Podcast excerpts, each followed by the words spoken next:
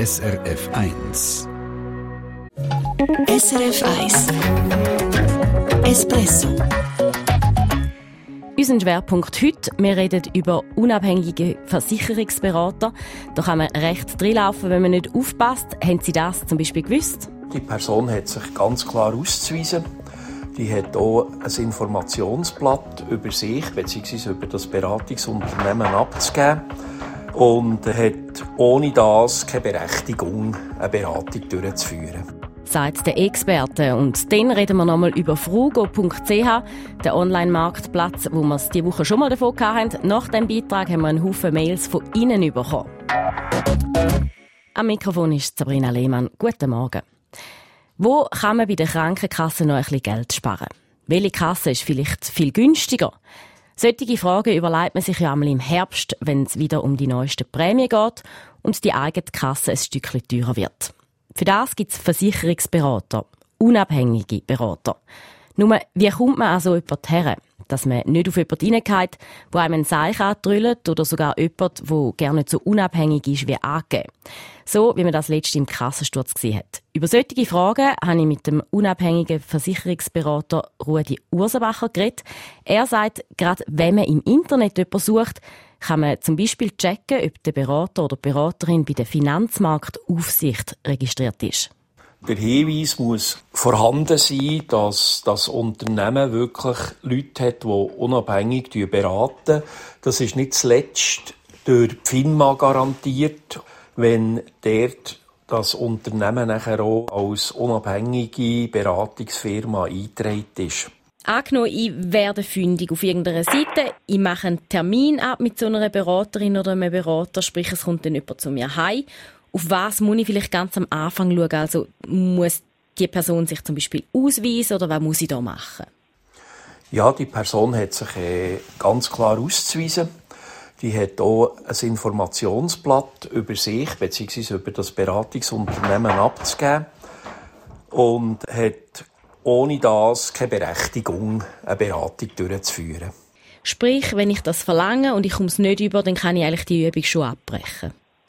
Genau. Wie tue ich mich denn auf so ein Gespräch vorbereiten? Also was muss ich für Vorarbeit leisten, damit ich mir vielleicht auch nicht etwas aufschwätzen lasse oder damit ich halt einfach gut vorbereitet bin? Was empfehlen Sie da? Ich weiss ja, warum dass ich jemanden kommen für eine unabhängige Beratung. Sei jetzt das für Krankenkassen, zu wechseln, sei jetzt das für eine andere private Versicherung, die ich ähm, mich möchte, äh, im Detail informieren ob ich dort, wo ich bin, am richtigen Ort bin. Das heisst, ich tue alle Dokumente vornehmen, die zu diesem Gespräch dienlich sind, Versicherungspolissen, und ich tue mir die entsprechenden Fragen aufschreiben, die ich nachher dieser Beratungsperson möchte stellen möchte. Nehmen wir an, ich habe mich gut vorbereitet, es läuft alles recht gut. Der, der Versicherungsberater oder Beraterin macht mir Vorschläge, tut Sachen mir empfehlen sozusagen. Wenn sollte die Alarmglocke läuten? Wenn sofort einfach ein Angebot von einem Anbieter nur dargestellt wird bzw. empfohlen wird. Eine unabhängige Beratung bedingt, dass entsprechend mehrere Offerten nachher äh, können vorgelegt werden und nicht, dass schon beim Erstgespräch nachher alles auf einen einzigen Versicherer hindeutet und gesagt wird, das ist sowieso der Beste, jemand Gescheiteres, jemand Besseres, jemand Günstigeres, finden wir gar nicht. Kann ich denn gerade schon etwas unterschreiben, wo die Person mir anleitet oder sagen sie, nein, das sollte man ja nicht machen? Das würde ich nicht empfehlen zu machen, sondern ich würde die Unterlagen entgegennehmen. Außer nachher, wenn der Berater, Beraterin weg ist, in aller Ruhe durchschauen und darüber schlafen, bevor ich irgendwelche Dokumente unterschreiben würde. Lohnt sich, ähm, dass man zum Beispiel sagt, wir machen ein kurzes Protokoll von dem Beratungsgespräch, wo dann beide Parteien unterschreiben, mehr so ein bisschen als Sicherheit, dass der Berater nicht einfach irgendwie kann wursteln und sagen, wir hätten denn das so wollen? Unbedingt. Grundsätzlich ist so ein äh, Beratungsgespräch sowieso zu protokollieren. Und was auch empfehlenswert ist, dass sämtliche Unterlagen, wo man nachher dem Berater dem mal aushändigen, dass man die auf jeden Fall auch fotografieren mit dem Handy. Wenn Sie sagen, so ein Protokoll ist unbedingt wichtig, bin ich da in der Verantwortung oder müsste das ein seriöser Berater sowieso machen? Das kommt vom Berater her, das ist sein Job. Und wenn er das nicht macht, muss ich darauf schauen? Da würde ich auf jeden Fall darauf schauen, dass die wesentlichen Bestandteile des Gesprächs äh, festgehalten sind.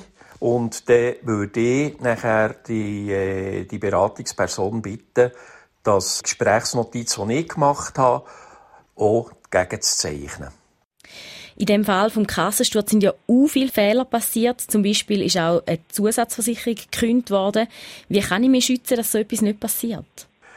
Dass nie ein Berater ein Kündigungsschreiben für irgendein Versicherungsprodukt tut, eigenständig für mich abschicken und unterzeichnen. Kündigungen sind von mir als Kunde auszuarbeiten und der Versicherung unterschrieben zuzustellen.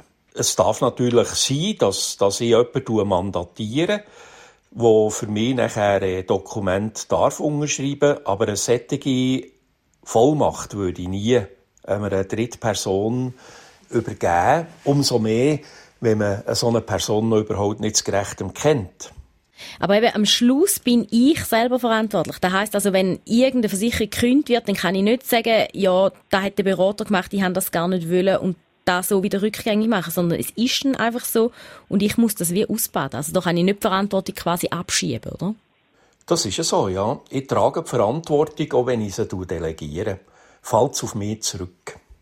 Kann man vielleicht abschließend sagen, ähm, egal wer man als Berater zu sich holt, von wem man sich beraten lässt, man sollte bis zum Schluss einfach immer misstrauisch bleiben. Oder ist das vielleicht ein bisschen too much denn? Vielleicht ist das Wort misstrauisch ein bisschen hart. Auf jeden Fall sollte man aufmerksam bleiben und schauen, dass wirklich alle Unterlagen auch in Form von einer Kopie bei mir sind als Kunde, damit ich auch beweisen kann, wenn irgendetwas schief läuft, dass äh, von meiner Seite her der kein Fehler passiert ist. Ein gesundes Misstrauen, sagt der Rudi Ursenbacher. Er ist selber unabhängiger Berater in Versicherungs- und Vorsorgefragen. Also ein Haufen Tipps, wo man so mitnehmen können und wo übrigens eben auch gelten, wenn man sich für andere Versicherungen möchte beraten lassen, nicht nur für die Krankenkasse. Den Link zum Register von der FINMA, der Finanzmarktaufsicht, haben wir Ihnen parat gemacht. srf.ch-espresso. Jetzt ist es 20 ab 8 das ist das Konsumentenmagazin Espresso auf SRF 1. Frugo.ch, das ist eine Plattform, wo es von Elektronik über Spielzeug, Sachen fürs Haustier, Kleider und Möbel so ziemlich alles gibt. Und zwar verkauft Frugo das Zeugs eben nicht selber, sondern es sind verschiedene Händler, wo ihre Produkte auf dieser Plattform verkaufen. Ja, und das .ch ist eben einfach für den guten Eindruck. Mit Schweiz hat das gar nichts zu tun. Stefan Wüttrich. Ja, das haben viele von Ihnen daheim aber erst ein bisschen spät gemerkt. Aber fangen wir vorne an. Wir haben über einen Fall berichtet, wo eine Hörerin sechs Kindertrinkbecher bestellt hat für 60 Franken und dann mit der Rechnung erfahren hat, da kommen noch fast 100 Stutz für die Lieferung dazu. Das ist den einen oder anderen von Ihnen bekannt vorgekommen. Devili Negli schreibt uns, ihre sei genau das Gleiche passiert habe eine Hundetransporttasche für 43 Franken bestellt und es wurden mir 79 Franken Transportkosten verrechnet. Das hat man auf der Bestellung nicht gesehen. Und eine Hörerin von Hitnau, Kanton Zürich, schreibt uns, sie habe erst gerade letzte das erste Mal etwas bei Frugo bestellt, Pflaster. Darum habe sie auch gerade müssen bei unserem Beitrag. Soeben erhielt ich eine Mail mit einem Versandupdate. Die Pflaster befinden sich in Hongkong. Ja, und darum wundern sie sich jetzt auch nicht mehr, dass es dort teilweise so hohe Lieferkosten gäbe. Sie haben eigentlich gedacht, dass die Ware aus einem Lager in der Nähe käme. Ganz viel kommt aber eine andere Kritik, nämlich man hat die Ware zahlt, aber nicht oder kaputt bekommen. Die gleiche Kritik, die man auch bei den Bewertungen im Internet noch und nöcher lesen kann so wie die Hörerin von Uetendorf, Kanton Bern.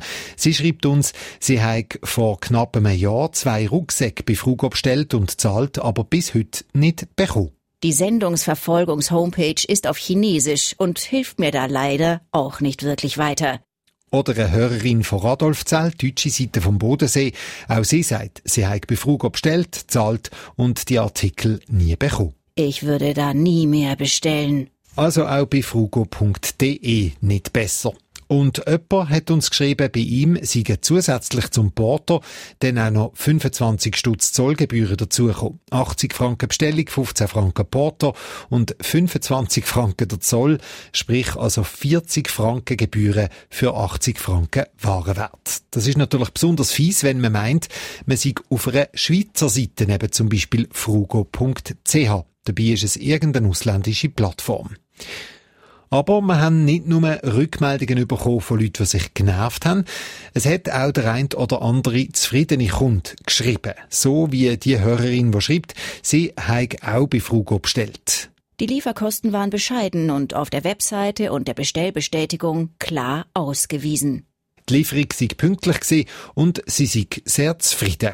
Und ein anderer Hörer schreibt, er habe für 18 Franken etwas bestellt, Porto 5 Franken 50, schnelle Lieferung scheint mir in Ordnung. Ja, und wenn man jetzt noch berücksichtigt, dass die zufriedenen Kunden vielleicht eher nicht schreiben, dann kann man sagen, vielleicht ist bei Frugo alles auch ein bisschen Glückssache. Und Frugo schreibt uns, es hätte tatsächlich Probleme gegeben bei den einen Lieferungen betreffe aber nur eine kleine Minderheit. Beim grössten Teil der Bestellungen sei alles tiptop gelaufen. Man sehe im Moment aber dran, um das Hilfezentrum auf der Seite zu verbessern und Verkäufer, die sich nicht an die Spielregeln halten, nehmen wir von den Plattformen weg. Und Frugo verspricht auch, man helfe den Kunden, die sich bei uns gemolden haben. Sind wir mal gespannt. So oder so kann man sagen, es lohnt sich, wenn man vor dem Bestellen schnell checkt, ob es wirklich ein Schweizer Shop ist. Eben .ch lange nicht. Das Impressum anschauen ist da sicher ein guter Tipp. Und wenn es kein Impressum hat, dann vielleicht besonders vorsichtig sein. Auf unserer Internetseite srf.ch-espresso haben wir Ihnen einen Link parat gemacht zu einem Film von der Post, wo alles rund um die Verzollung erklärt wird. SRF 1 Espresso Eine Sendung von SRF 1. Mehr Informationen und Podcasts auf srf1.ch.